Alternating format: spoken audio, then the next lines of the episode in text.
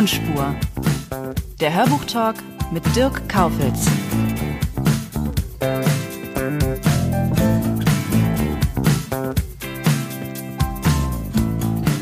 In der heutigen Sonderfolge hört ihr Mechthild Grossmann.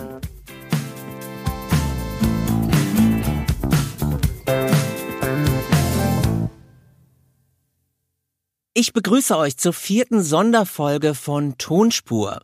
Ich bin Dirk Kaufels und möchte euch noch mal ganz kurz erklären, warum es eine Sonderfolge ist. Wie ihr ja mitbekommen habt, das hoffe ich zumindest, ist da draußen Corona.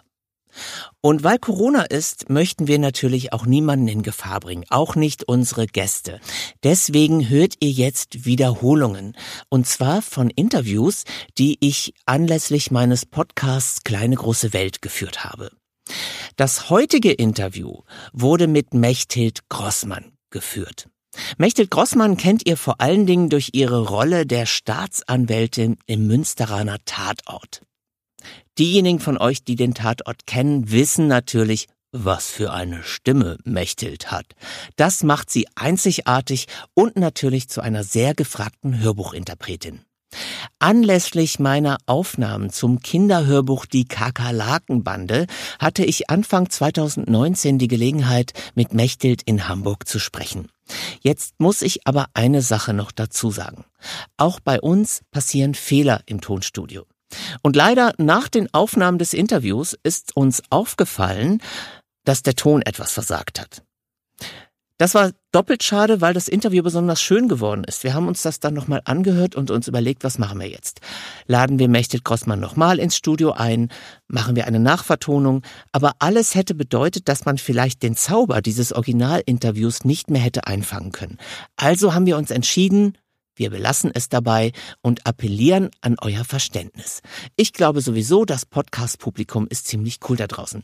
Ihr hört also jetzt ein Interview mit Mechthild Grossmann, das anlässlich der Kakerlakenbande geführt wurde und das in der Tat ein wenig so klingt, als ob wir in der Kanalisation sitzen.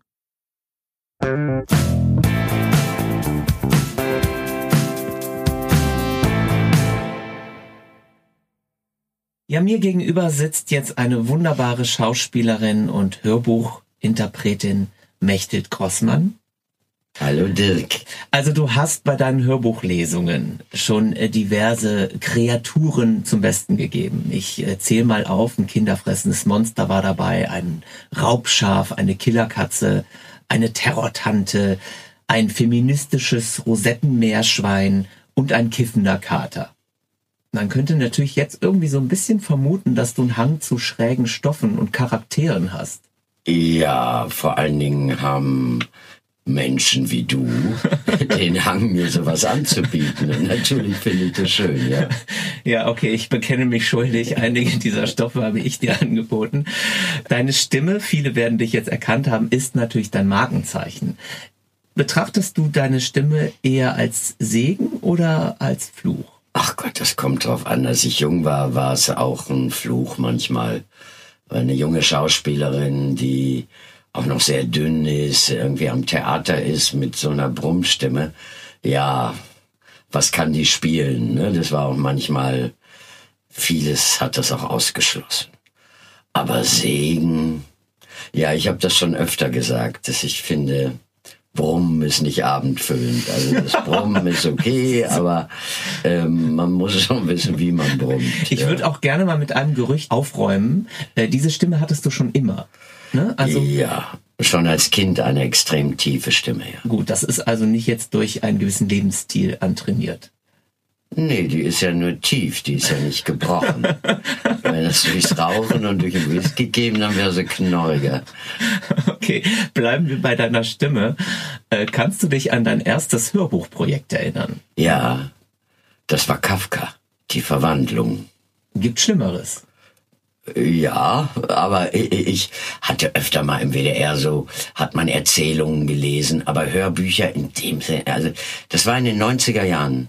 Und wie war das für dich? Das war ja wahrscheinlich ein komplett neues Metier, neue Arbeit. Ja, ich hatte schon mit dem Regisseur schon viele Live-Lesungen gemacht.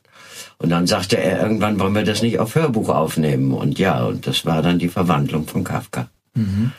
Kafka ist ein gutes Stichwort. Äh, du ähm, liest auch sehr gerne sehr literarische Stoffe ein. Also ja.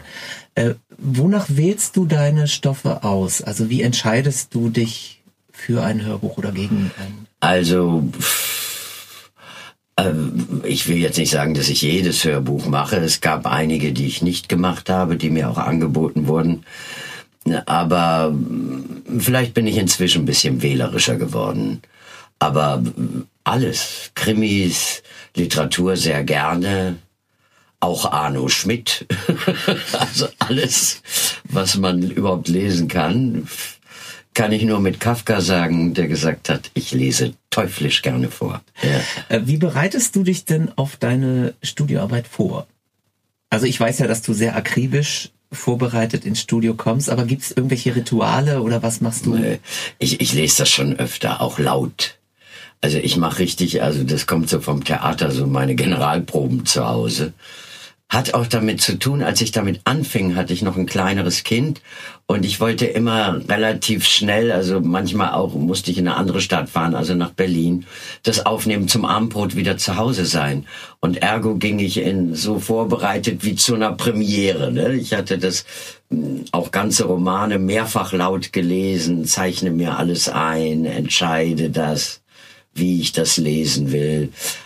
Also ich glaube, ich stecke sehr viel Arbeit in die Vorbereitung. Mhm. Das wird oft unterschätzt, denke ich, von vielen. Das sei hier auch mal gesagt, dass äh, so ein Hörbuch einzulesen ja, man liest ja nicht nur ja. einfach. Ne? Also man muss ja, vor allen Dingen macht man ja auch, auch wenn man einen Regisseur hat, wenn es ganze Romane waren, wie diese Tess Gerritsen, die ich jahrelang gelesen habe, auch immer vorher mit dem geh alle, wie spricht man was aus, wenn es im Ausland spielt, auch die Dramaturgie durch. Wer bekommt welche Stimme? Der Mörder natürlich die freundlichste, äh, ist klar. Ich würde mal sagen, es hat durchaus mit Arbeit zu tun, ja. Hörst du selbst auch Hörbücher oder gibt es Stimmen, die du besonders bewunderst? Ich gebe zu, dass ich kein großer Hörbuchhörer bin. Ich teile die Menschheit manchmal ein in Menschen, die lesen und Menschen, die gern zuhören. Ich hatte einmal, da hatten die mich gefragt vom Hessischen Rundfunk, ob ich mit in die Jury käme über Hörbücher. Ich fühlte mich auch ganz doll gebauchpinselt, bis mir klar wurde, wie viele Hörbücher ich hören muss.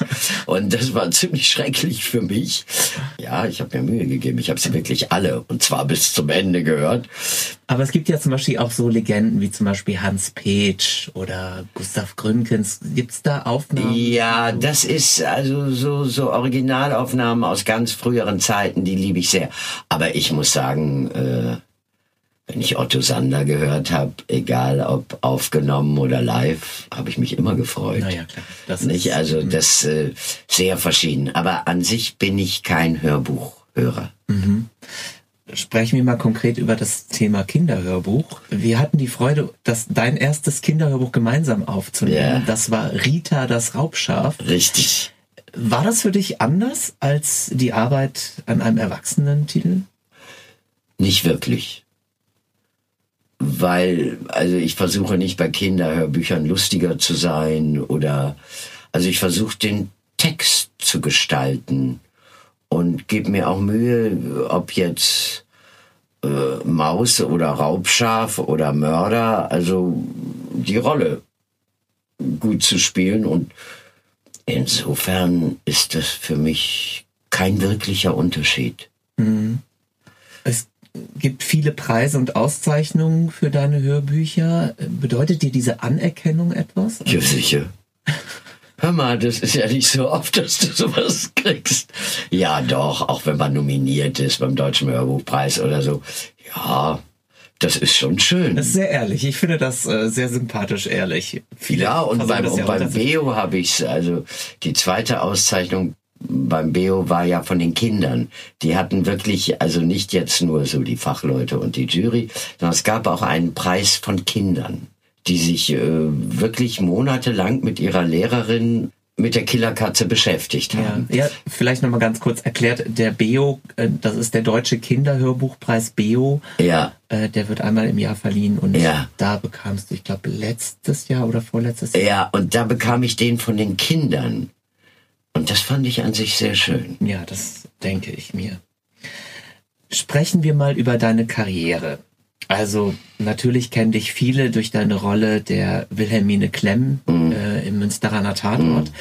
Aber deine Karriere begann ja schon viel, viel früher und mhm. Äh, fand eigentlich auch auf anderen Schauplätzen statt. Wie ging das denn eigentlich los mit der Schauspielerei? Ja, ich bin auf eine Schauspielschule gegangen und dann bin ich hatte nichts, also ich äh, kannte keine Schauspieler und auch in der Familie gab es sowas nicht. Also ich habe mich da selber rangetastet und ja, dann ging die Vorsprechen los und dann wurde ich engagiert und habe viele, viele Jahre Theater gespielt, ja. Hattest du als Kind denn schon irgendwie so eine Idee oder hast du viel dich verkleidet oder hast du Schultheater? Also gab es irgendwie eine Motivation? Ich war im Kinderballett, aber da wollte ich immer raus. Das habe ich mir zu jedem Weihnachten gewünscht. Aber äh, ja, das war so eine Idee meiner Mutter, dass ich mich dann schön bewege oder so. Äh, es hat sicher was damit zu tun, aber da hörte ich auch irgendwann auf und da wusste ich, ah, da war ich viel zu jung, um zu denken, ich, da war ich vielleicht zehn oder elf.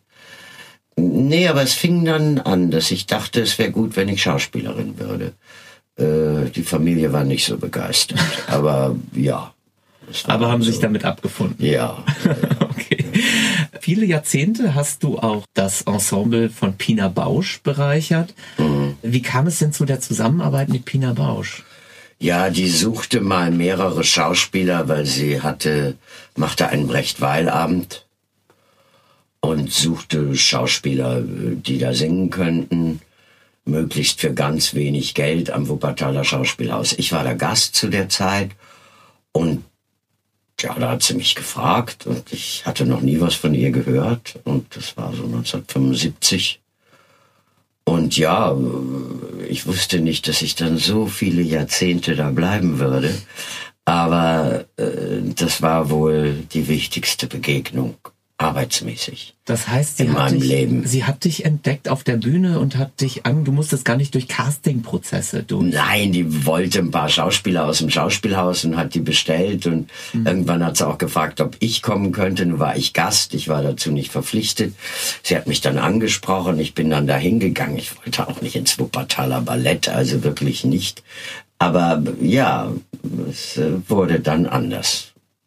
Sie hat mir ein sehr reiches Leben beschert. Ich meine das nicht pekunär. Also mit Geld war eher wenig Geld und viel Ehre.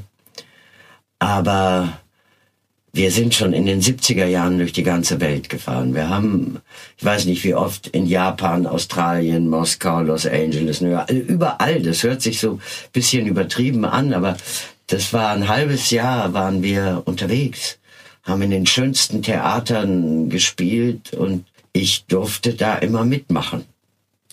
Manchmal habe ich auch Bewegungen adaptiert, aber an sich war ich schon fürs Sprechen da. Und ich bin ja auch keine Tänzerin und das ist ja ein sehr ernstzunehmender Beruf und ich würde mich auch nie Tänzerin nennen, auch wenn ich dann anfing so, sie sagte immer, ich sei für Bewegungen begabt und da habe ich es ein bisschen bereut, dass ich doch nicht Tänzerin geworden bin als ich ihre Choreografien sah. Bloß, da war ich dann auch schon ein bisschen zu alt.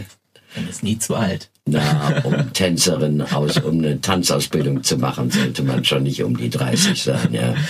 Äh, äh, ich muss aber auch erwähnen, dass du mit Fassbinder gedreht hast. Du bist, ja, äh, spielst Film, eine ja. Prostituierte in Berlin Alexanderplatz. Ja.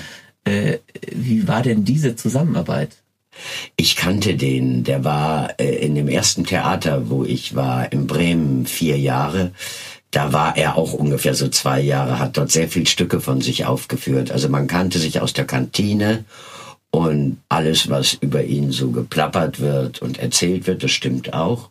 Er hat sehr gerne den bösen Buben gespielt und ich fand ihn auch ziemlich furchtbar, ich war ja auch noch jung wäre ich älter gewesen, hätte ich mir eins gegrinst und hätte ich äh, auch kapiert, dass der Sachen zitiert. Aber ähm, nee, ich fand den schon ziemlich unmöglich. Und als er später in einem Film jemanden suchte und mich persönlich anrief und sagte, magst du das spielen? Und ich sag, ja. Dann bei den Dreharbeiten, also das war auch am Anfang des Films, also der war so zauberhaft zu mir und so lieb und ich hatte auch noch nicht viel gedreht und also ganz, ganz großartig war der zu mir. Sprechen wir vor allen Dingen jetzt mal, also von Fassbinder kommen wir mal wieder zur Bühne. Du hast in den letzten Jahren also eigentlich hast du immer Theater gespielt ja. und Lesungen gemacht. Äh, du hast zum Beispiel vorletztes Jahr im Besuch der alten Dame am Schauspielhaus Bochum die Hauptrolle gespielt. Letztes Jahr warst du zu sehen an der Seite von Wolfram Koch in Richard III. am Frankfurter ähm, Schauspiel. Was bedeutet dir die Bühne oder das Theater? Ja, das ist das, wo ich mich am besten auskenne. Das heißt nicht, dass man das besser kann, aber wenn ich also jetzt diese 50 Jahre, die ich in dem Beruf arbeite, aufteilen würde, dann würde ich sagen, ich habe nicht mal 10 Prozent gedreht. Ich habe viel mehr Theater gespielt und mm, Du hast das mal gesagt, ob mir das auch eine hygienische Frage wäre. Eine, ja. Ähm, für die moralische Hygiene. Weiß ich nicht, Moral. Ja. Auch eine hygienische, wie man mit Sprache umgeht. Also ich, ich fühle mich beim Theaterspielen oder eine Rolle zu entwickeln immer sicherer, als wenn ich drehe. Das ist ja auch so. Das ist besprochener und hat manchmal auch wirklich bessere Texte. Also Shakespeare ist schon ein Schlag besser als viele. Naja, wir, du musst jetzt, du musst jetzt nichts nennen. Wir wollen, wir wollen hier einfach. Fernsehspiele, ja. wir wollen hier positiv bleiben. Ja, ja. Ähm, aber wir müssen trotzdem natürlich, wenn man, äh, wenn wir jetzt hier einmal schon mal sitzen, müssen wir über die übrigen zehn Prozent sprechen. Vor allen Dingen natürlich über den Tatort in Münster. Da ja. wirst du schon viel zu gefragt worden sein und wirst auch viel schon dazu gesagt haben. Ich möchte dir jetzt eine Frage stellen, die ein bisschen mit dem Thema Hörbuch zu tun hat und ich hoffe, dass diese Frage dir noch nicht gestellt wurde. Ich weiß, ihr dreht seit 16 Jahren im Team zusammen, also Christine Urspruch, Jan-Josef Liefers, Axel Prahl und all die anderen lieben Kolleginnen und Kollegen, die ja auch Hörbücher eingelesen haben teilweise. Äh, tauscht ihr untereinander die Hörbuchproduktion aus? Hört ihr dann schon mal rein? Also, das ist schwierig, weil äh, erstmal sehen wir uns gar nicht alle bei jedem Dreh, sondern nur, wenn ich am selben Drehtag auch einen Dreh habe. Also es kann zum Beispiel passieren, dass ich Christine Urspruch zwei Jahre nicht sehe, weil ich einfach nicht an dem Tag drehe. Mit Christine habe ich manchmal drüber gesprochen, weil, weil sie auch sehr schöne Sachen macht.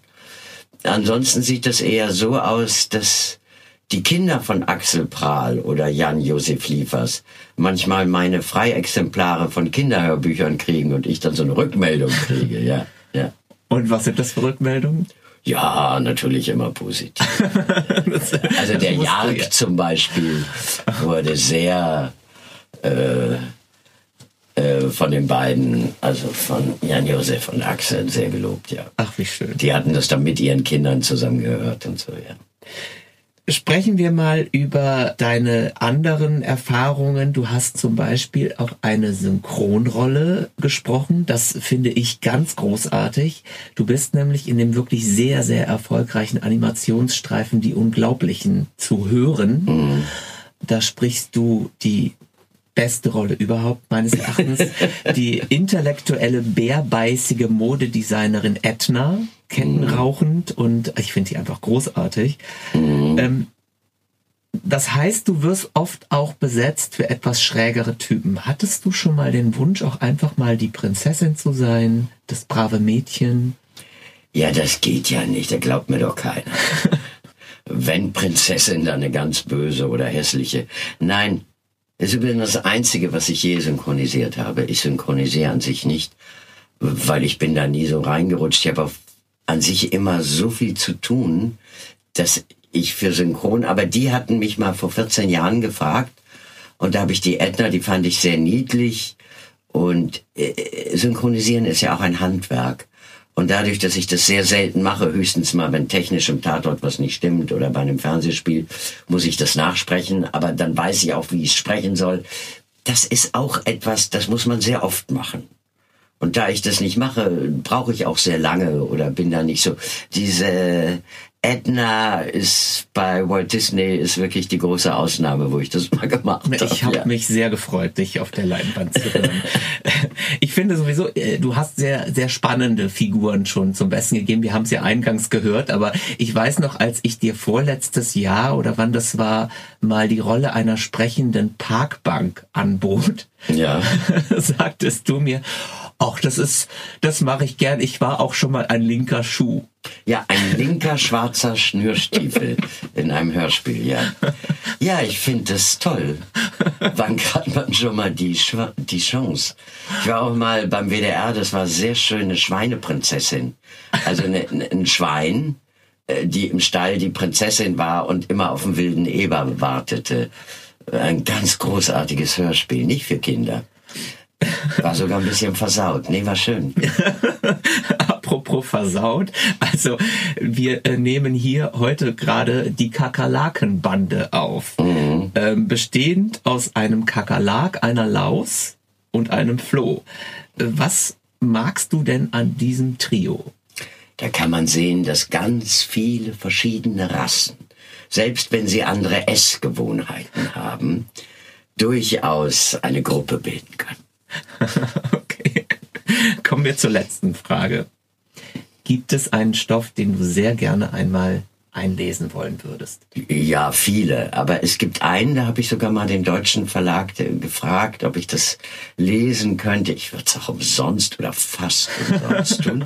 Sag nichts. Von Susan Sonntag, der Liebhaber des Vulkans.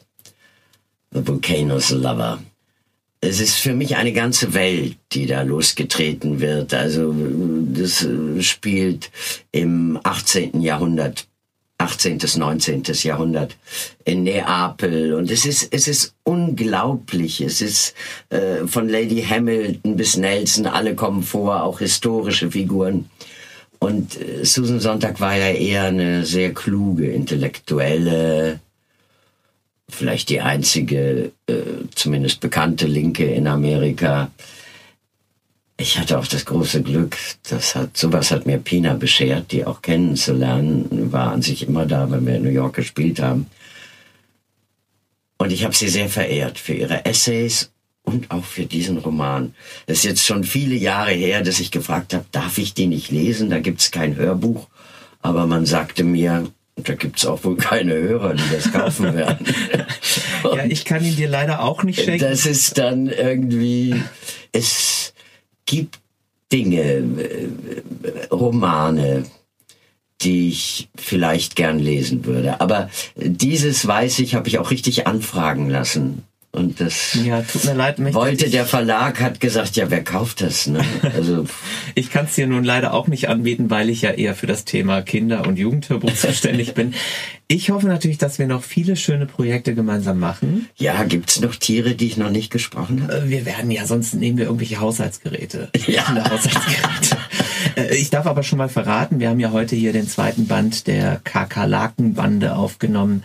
Es ist mal wieder fulminant geworden.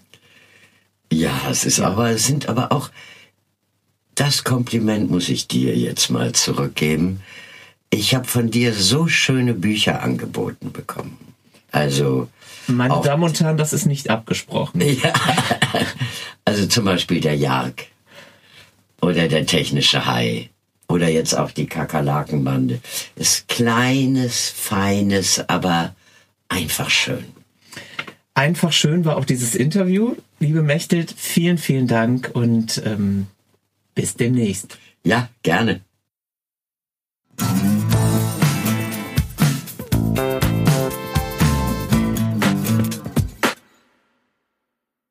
Ihr habt es gerade schon gehört, wir haben über Der Jarg gesprochen. Eine der Lieblingsproduktionen übrigens von Mechthild Grossmann und ich finde auch eine der schönsten Produktionen überhaupt, die sie bis jetzt eingelesen hat. Der Jarg ist ein Gruselmärchen für Kinder, aber auch für Erwachsene. Es ist im weitesten Sinne eine moderne Adaption von Die Schöne und das Biest. Ganz schön gruselig, weil am Anfang geht es nämlich um ein Monster, das gerne Kinder frisst. Das war ideal für Mechthild Grossmann und wie toll das klingt und wie Mechthild Grossmann überhaupt so liest, das hören wir uns jetzt mal an. Unter allen Monstern, die sich auf der Erde tummeln, ist der Mensch das verbreitetste. Aber da ist noch eine andere, seltenere und weniger bekannte Art. Das ist der Jark. Der Jark liebt Kinder. Nichts liebt er mehr, als ihre kleinen Knochen zwischen seinen Zähnen knacken zu hören oder ihre weichen Augen wie Karamellbonbons zu lutschen. Er schwärmt für ihre kleinen Finger, ihre kleinen Füße und ihre kleinen Zungen, die er genüsslich mit ein paar Blättern Minze kaut wie eine gezuckerte und herrlich klebrige Leckerei. Als echter Gourmet schlürft er auch gern ihr Gehirn, das anscheinend wie Marshmallows schmeckt. Er ist alles andere als ein Rassist, und so frisst er Kinder aller Hautfarben. Schwarze, gelbe oder weiße. Das Blut aller Kinder auf der Welt ist rot. Und ihr Herz ist schmackhaft. Hüte dich vor seinem Biss. Dieses sechs Meter große Monster hat kräftige Zähne. Still schwebt es über den Häusern, in denen alles schläft, und am Duft frischen Fleisches orientiert es sich in der Nacht wie ein Schiff an einem Leuchtturm. Vorsicht! Seine Hand drückt die Klinke eurer Tür hinunter, und wenn sie verschlossen ist, dienen seine krummen Klauen ihm als Schlüssel. Ach, ihr Armen! Während ihr träumt, schleicht er sich heran und achtet darauf, dass die Dielen nicht knarren. Dann beugt er sich über euer Bett und schnüffelt.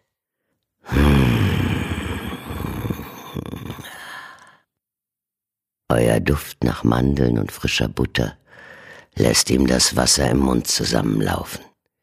Ihr werdet von seiner Anwesenheit geweckt und fragt euch, ist es schon Frühstückszeit? Das war dann euer letzter Gedanke. Ihr kneift die Augen zusammen und öffnet sie danach ganz weit. Nein, ihr träumt nicht. Er ist da, wie ein riesiger schwarzer Mond. Geifer tropft von seinen Fangzähnen, als er seinen Kiefer aufsperrt. Und das war's. Schmerzlos, geräuschlos. Unter den versteinerten Blicken eurer Kuscheltiere seid ihr verschluckt worden. Der Jark liebt auch Tiere sehr, aber er frisst sie niemals, denn dazu findet er sie viel zu niedlich. Das war eine kleine Kostprobe aus Der Jarg von dem französischen Autor Bertrand Santini. Für diese Leistung hat Mechthild Grossmann viele Preise erhalten, unter anderem den Beo Kinderhörbuchpreis und, was mich besonders freut, das Hörbuch ist zum Hörbuch des Jahres vom Splatter Magazin Virus gekürt worden. Natürlich ist dieses Hörbuch nichts für schwache Nerven, also auch die Kinder ab acht Jahren ungefähr sollten schon einiges gewohnt sein, aber es macht tierisch Spaß. Und übrigens, der Tatortkollege Jan-Josef Liefers liebt dieses Hörbuch auch und verschenkt es im Freundeskreis. Ich hoffe, dass euch diese Sonderfolge gefallen hat. Wie immer dürft ihr mir natürlich gerne schreiben unter tonspur.argon-verlag.de oder einfach eine nette Rezension schreiben. Weitere Informationen zu diesem Podcast findet ihr auch in den Show Notes. In der nächsten Sonderfolge hört ihr Thorsten Michaelis. Das ist die deutsche Stimme von vielen Hollywood-Größen, unter anderem Sean Bean und Wesley Snipes. Thorsten Michaelis ist einer der meistbeschäftigten Synchronsprecher und ein wunderbarer Hörbuchinterpret. Freut euch drauf, denn er ist ein richtig netter Kerl. Bis zum nächsten Mal. Ich sag jetzt Tschüss, euer Dirk.